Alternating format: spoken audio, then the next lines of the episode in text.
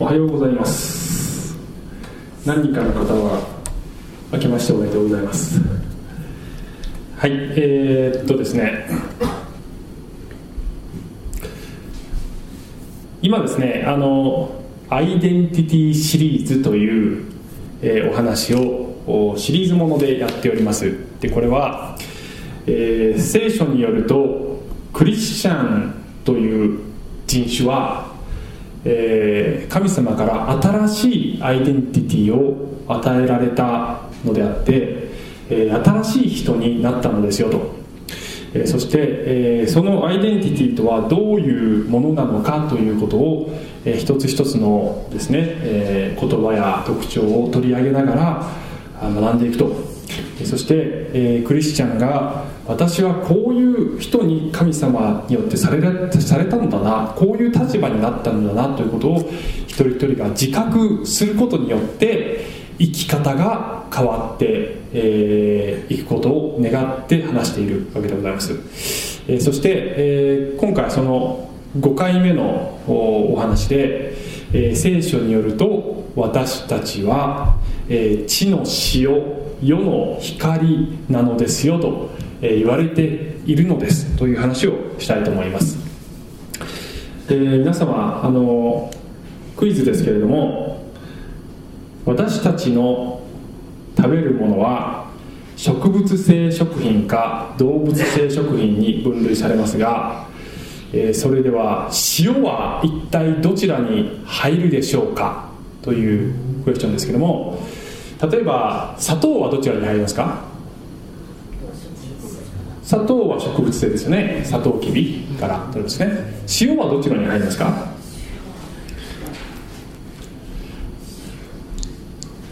はい答え。答えはこれはですねあの、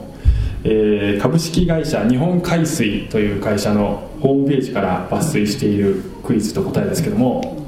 はい答え。実は全ての食品の中で唯一塩だけがそのどちらにも属さない食品なのです。塩の成分はナトリウムなどのミネラル。日本で作られる食塩は基本的に海水を濃縮して煮詰めたものですから植物由来でも動物由来でもありません。まあ説明されるとそれはそれは確かにそうだよなって思うわけですけどえー、ねなんかふとあ確かにそうだよなって思いますよね、えーまあ、このホームページに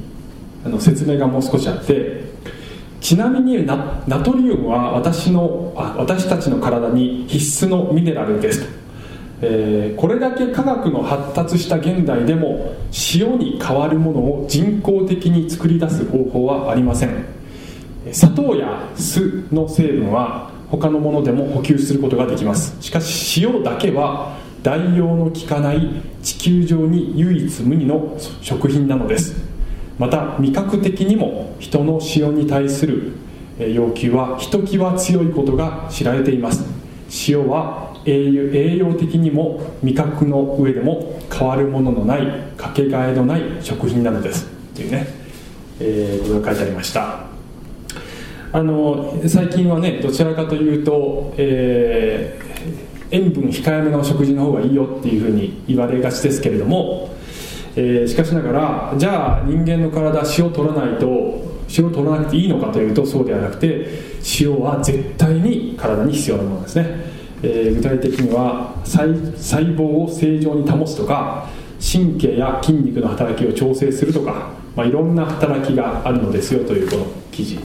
がありました、えー体に絶対必要なんですよと。で塩以外のもので代用聞きません。というふうに言ってるわけですね。で今日の話は、えどういう話をしたいのかと言いますと、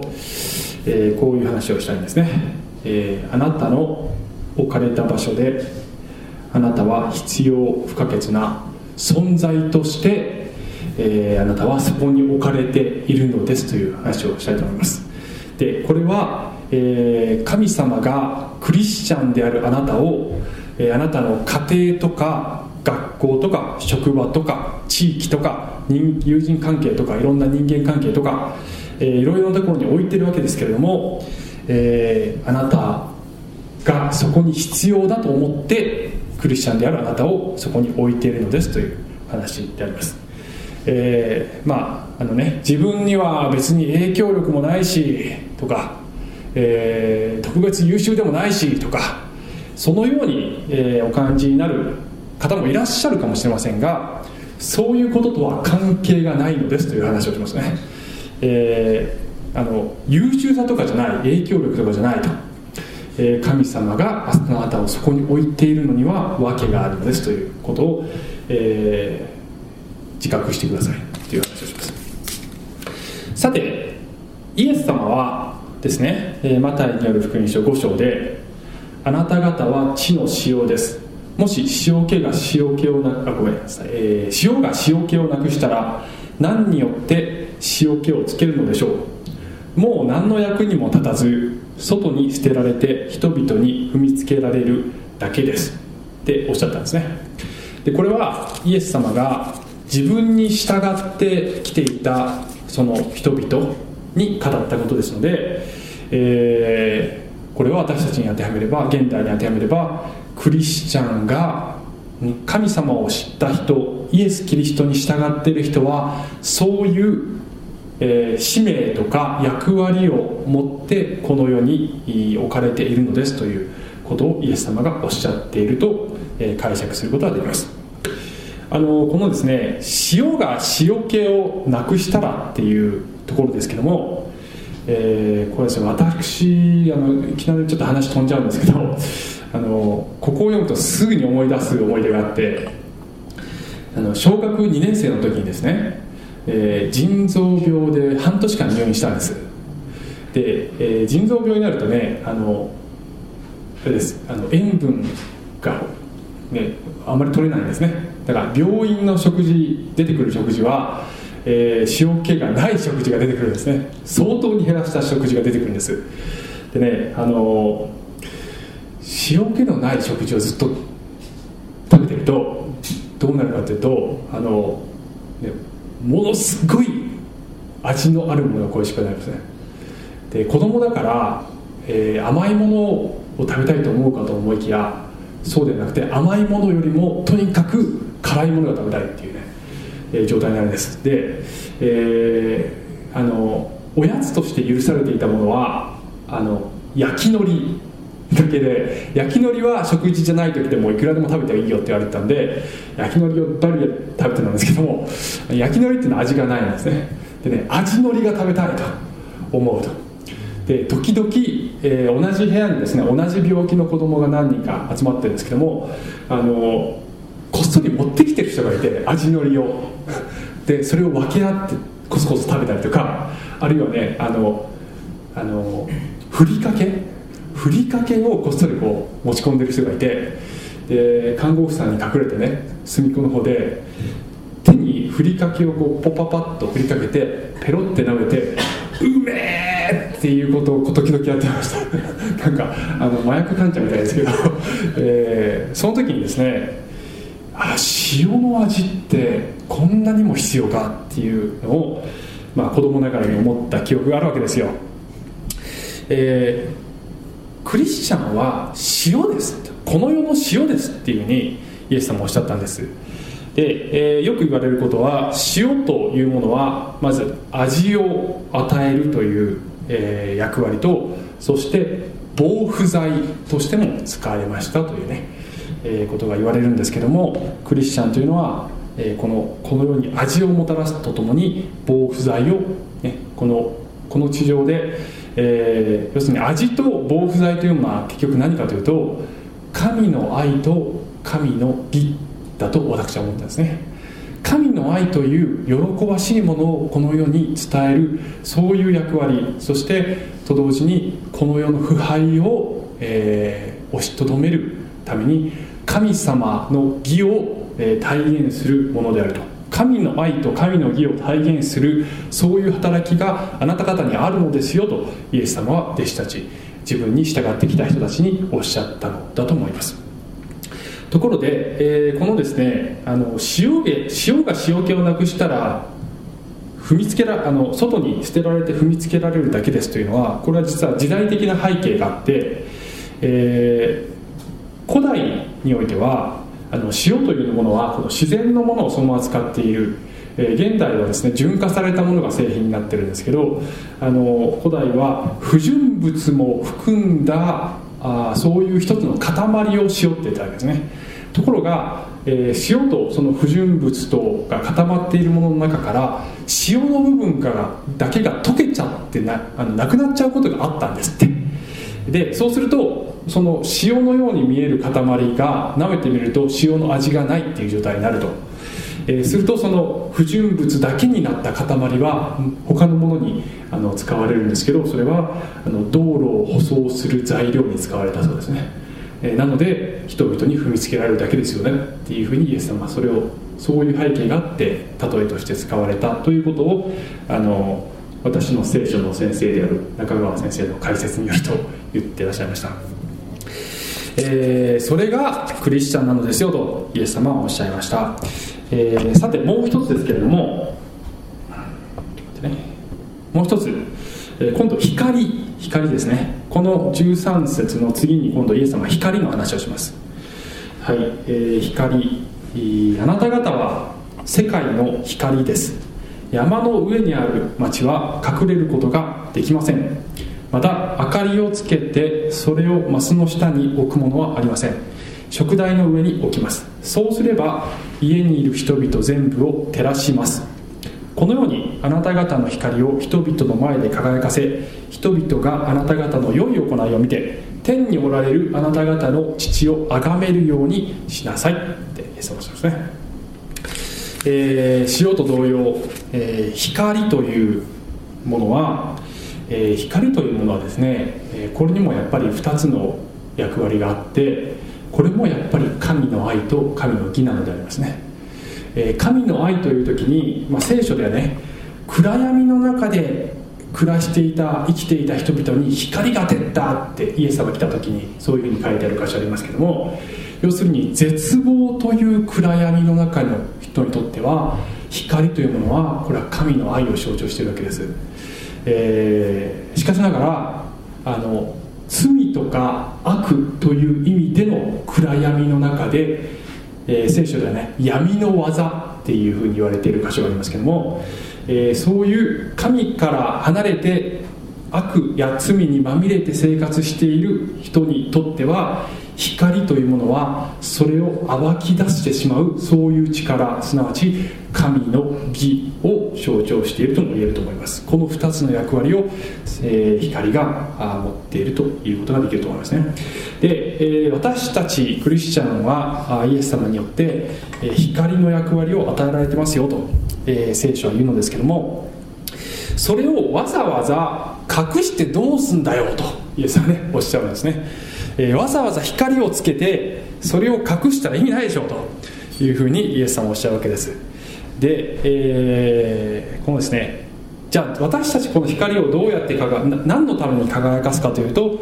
それによって人々が神様のことが分かるようにするためなのですよとイエス様はおっしゃったんですね。あの私がドイツのハンブルグに住んでいた時にね、ハンブルグに住んでいた人いますけどこちら あのこのね、えー、ミハエル教会に行った時の話を実はこの礼拝のメッセージで3年ぐらい前に話したことがあって、まあ、でもね3年前だからきっとあの皆さん忘れてると思いますんで またちょっと使っちゃいますけど、ね、ミハエル教会っていうんですこれねハンブルグで大きな有名な教会です。で、えー、ミハエル教会では、まあ、イースターの日とかになると、えー、クラシックのコンサートとかねあるんですね。で、えー、あるイースターの日に、えー、私行ったんですね。ヨハネ受難曲かなんか、えー、聞きに行ったんです。そうするとですねこの建物は、えー、バルカバルコニー状になっているんですねこれね。で、えー、この、バルコニーの上にオーケストラがいるんですね。でこれを簡単に図で示しますとこういう構図になってるんですね。こういう感じなんです、えー、バルコニーがあってその上にオーケストラがいて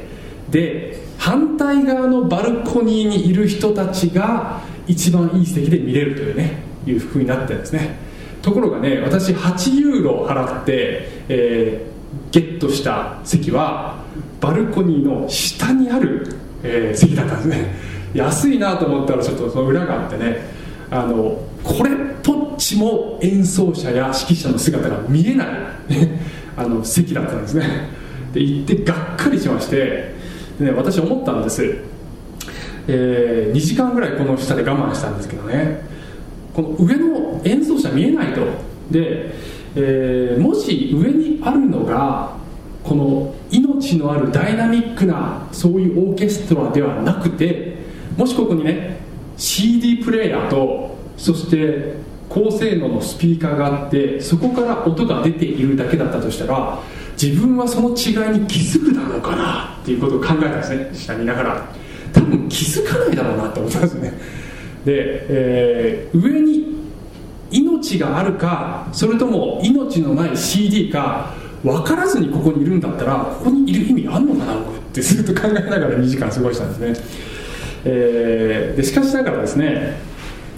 えー、このね下にいる人にも見えるものがあるんですね。ね見えるものとは何かオーケストラは見えないんです。しかしながら、この向かい側のバルコニーに座ってる人は見えるんですね。で、この人たちが見ているオーケストラ、ね、この人たちがオーケストラを見ているのを見て感動している表情とか姿は見えるのなんですよでね、えー、聖書ではあなた方は山の上にある町ですっていうふうに言われてるわけです。つまりクリスチャンはあなた方ここにいるんですよとイエス様はおっしゃったんですね。神様がこの世界で行っておられるさまざまな見業神の愛神の義そして歴史を通して神様が演奏しておられる指揮を執っておられるそのダイナミックな音楽をあなた方は目の前で目撃できるそういう席に座っているのですよとイエス様おっしゃったんだと思います。で、えーね、この世の多くの人々はこの下に座っているのだと思います。聖書によると。で、えー、ね、神様を信じてない方々でも音楽は聞こえるんだと思いますね。上からの音楽。何か上にあるんじゃないかなっていう音楽はある程度聞こえていらっしゃる方がたくさんいると思いますがそれが何なのかということは多くの人は見えていないのですと聖書は言っていると思います。しかしながらその方々にも見えるものがありますよ。それはあなた方クリスチャンのことは世の中の人を見てますよと。あなた方が本物を見ているのかどうか本物を体験しているのかどうか世の中の人は見てますよというふうにイエスさんはおっしゃったんだと思いますね、えー、私この下に座っていた時ねここを見ると感動してる顔が見えるんだけどそうじゃない顔を見えるね時々ね。あの寝てる人とかいるわけ。特等席にいながら、ね、で、えー、あるいはね行儀の悪い人とかねいるんでね。で、えー、ここにいる人がね上に下にいる人が上にいる人を見てつまんなそうな顔が見えたらあるいは上にいる人たちがなんか喧嘩とかしてたらねこれは私の席だからとかいがみ合っていたら果たして下にいる人は私も上に行きたいなって思うだろうか思わないんじゃないでしょうかね聖書はあなた方の良い行いを見て天におられるあなた方の父を崇めるようにしなさいってイエス様おっしゃったんですけどもそれは成人のような生活をしなさいと言っているかというとおそらくそういう感じではなくて神を喜び人を愛するそういう生き方をしていれば、えー、世の人々は気づきますよと。イエスさんは別のところで弟子たちに向かってもし弟子たち私の弟子であるあなたたちが互いに愛し合っているならばそれによって世の多くの人たちがあなた方が私の弟子だということが分かるのですと、えー、キリクリスチャンが愛し合っていればそこには何か特別なものがあるということに多くの人が気づきますよとイエス様はおっしゃったのであります、えー、そのようなあ生き方がしたいなとものでありますね、えー、さて光というテーマで考えるときに聖書は神は光ですっていうんですね。神は光であって神のうちには暗いところが少しもないということがあります。神様は光なんですよと。そして、え、さらにイエス様がこういうふうに言われました。イエスは彼ら、まあねえ、人々に言われました。あなた方に光がある間に光の子供となるために光を信じなさい。でこの文脈では、まあ、前後を見ればすぐに分かるんですけどもここで光がある間にと言ってるこの光というのはイエス様がご自身を指しておっしゃっている言葉です、私が光なのですよとイエス様はおっしゃったんですね、えー、そして、えー、私があなた方に近い間に、えー、信じなさい。光を信じなさい。それは光の子供となるためですよ。とイエス様おっしゃったんですね、えー、さらにエペソビトへの手紙5章8節には、あなた方は以前は暗闇でしたが今は主にあって光となりました。光の子供らしく歩みなさい。とあるわけですね、えー、これがねクリスチャンのアイデンティティですよと。光の子供ですよと。神は光です。イエス・キリストも神の見姿なので光です。イエス様を信じたら光の子供になります。そしてその光を反射して、この地上で歩んでいく人になります。というのが、えー、聖書が与えているクリスチャンのアイデンティティであります。で重要なポイントは先ほどの塩でも光でもそうなんですけどもあなた方は塩になりなさいとかあなた方は光になりなさいって言ってるんじゃないんですね。塩になりなさい光になりなさいって言ってんじゃなくてあなた方はもう塩であり光なのですよと言ってるわけです。えー、あなた方がそれになろうと頑張るか頑張らないかじゃなくてもうそうなってんだというふうにイエスさんはおっしゃったんですね、えー、でそのすでにあなた方に与えられている塩とか光の性質を発揮しなさいっていうおっしゃってるわけです。もうそれは与え与えられてるんですよとイエスさんはおっしゃったんです、えー、もうそうなってるんですよとおっしゃったんですね。だからそのアイデンティティね光の子供になったんだからなりましたところも完了してるんですね。光の子供らしく歩みなさいっていうのが聖書の言っていることであります、えー、そしてこれはですね、えー、このコリント人への手紙第23章18節を見ると、えー、読みますけども私たちは皆顔の覆いを取り除けられて鏡のように主の栄光を反映させながら栄光から栄光へと主と同じ形に姿を変えられていきます。これはまさに御霊なる主の働きによるのです。というふうにあります。ちょっと難しい言葉かもしれませんがポイントは、えー、この光という光の性質は、えー、私たちの生来の性質ではなくてえー、私たちのね人間の力でこの光を一生懸命に放つのではなくて神様のこの栄光の力神の光を、えー、鏡のように反映させるのがクリスチャンなんですよ。えー、でそれはあなた方に与えられた御霊つまり精霊の力でますますそのようになっていくからねというふうに言ってるわけですね。えー、頑張って良い行いを一生懸命して輝けって言ってるんじゃなくて、えー、反射すればいいんだよと、反射するそういう存在なのですよと言ってるわけです。で、えー、よく、えー、用いられる例えは神様が太陽あなた方は月ですっていうねことがよく言われます。え月は自分の力で光を放っているわけではなくて太陽の光を、え反射して輝いているわけです、え神の神様が太陽だとすれば私たちクリスチャンは月なのですよということですね、えー、であのー、ねちょっと理科のお勉強したいと思いますけど はい。なぜ月というものはね、光を反射するのか、えーね、しばらく学校から離れてるとなんか分かったようで分かってないような、えー感じになってきてると思いますけども、えーね、地球があって地球の周りを月が回ってるんですね、えーそして太陽の光を反射しているんです。で月というものは、まあ、太陽側から見ると常にあの満月なんですけども地球の位置地球との位置位置の関係性から、えー三日月になったり半月になったりあるいは時には満月になったり、えーするわけでありますね、えーでこの図だと左側が地球の夜になっていて、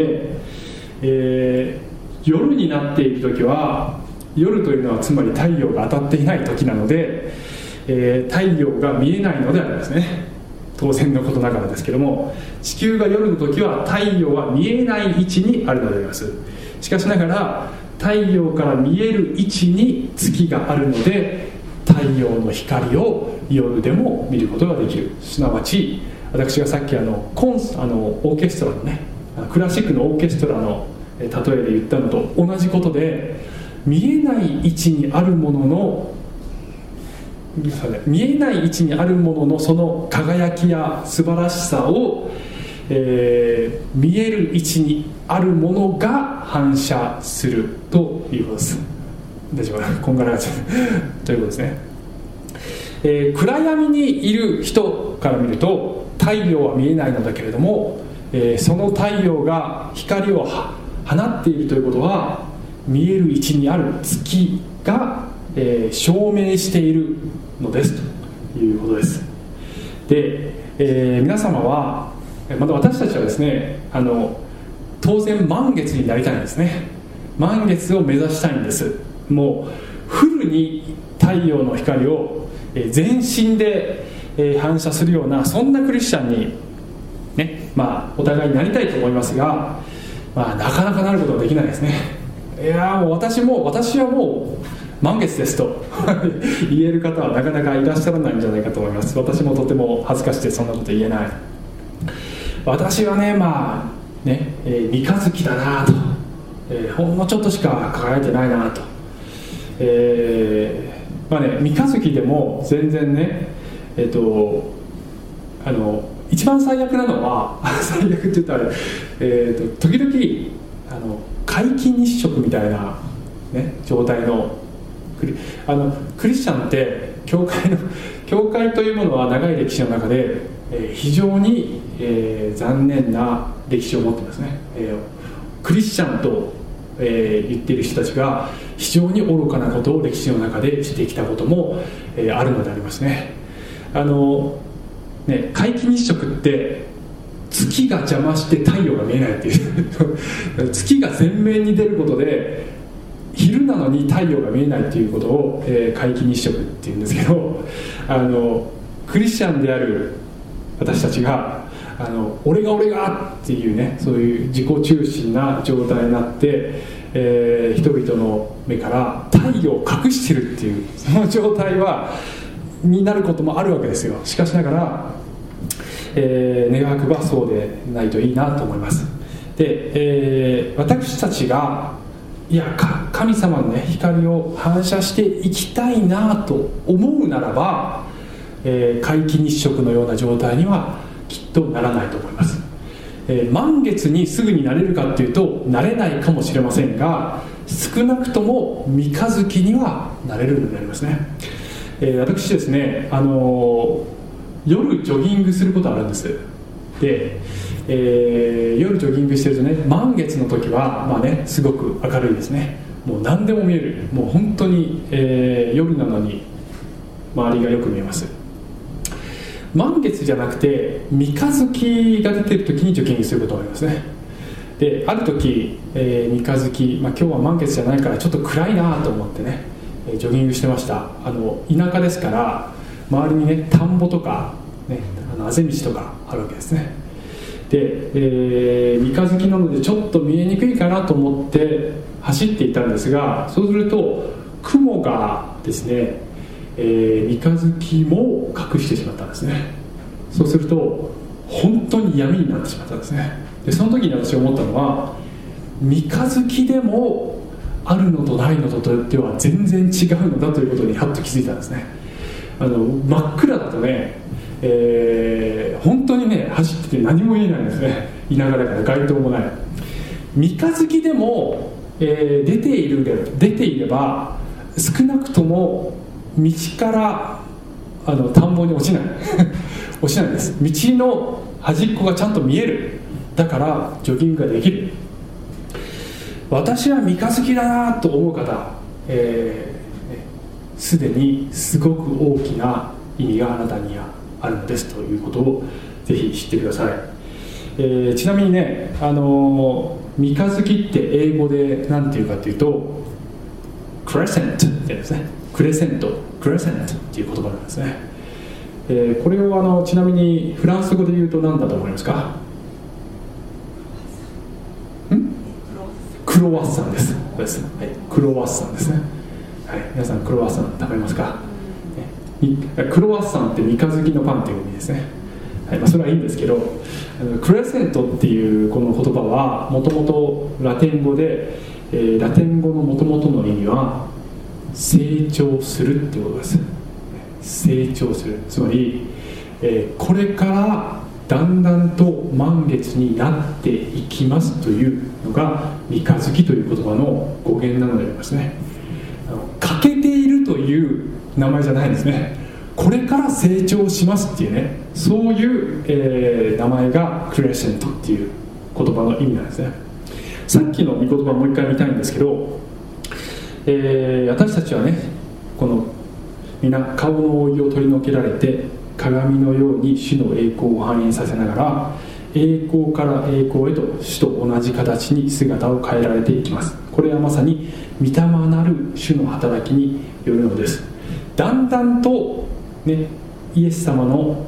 形に近くなっていきますよと、えー、そしてそれはどういう力によって、えー、そうなっていくのかというとあなたに与えられた精霊の働きによってそうなっていくのですよと。繰り返しますが頑張ってそうなるのではありません、えー、神様のこのね与える力精霊の力によってだんだんと成長して満月に少しずつ近づいていくのですよというふうに聖書は言っているのでありますですから、えー、今まだもちろんみんな不完全なんですけれども三日月ならば三日月なりに神様の輝きを放っていくようなそんな人になりたいと思うならばもうすでにあなたは三日月ですよ、え、そして、成長していくことができる。お互いにそうなっていくことができるようなそんな、ね、1年に今年もしたいと思います。はい、えー、それでは最後にこのイエス様の言葉をイエス様の言葉を読んでおります。私は世の光です。私に従う者は決して闇の中を歩むことがなく命の光を持つのです。はいお祈りします。愛する天のお父様ありがとうございます、えー、私たちはあなたの素晴らしい見業を目撃することができる体験することができるそういう席に座っていながら、えー、あくびをして退屈そうにしているようなあもったいないクリスチャンの生き方になってないでしょうか、えー神様はどこんなに素晴らしいのだということに感動して生きていくようなそしてあなたの輝きを受けて、えー、周りにいる人々を愛することができるようなそんな生き方にさせてください。そのような生き方をさせてください、えー、そしてあなたの栄光光を輝かせていけるように精霊が私たちを今年も今日も今週も今月も成長させてくださいますように。イエス様のお名前によってお祈りします。アーメン。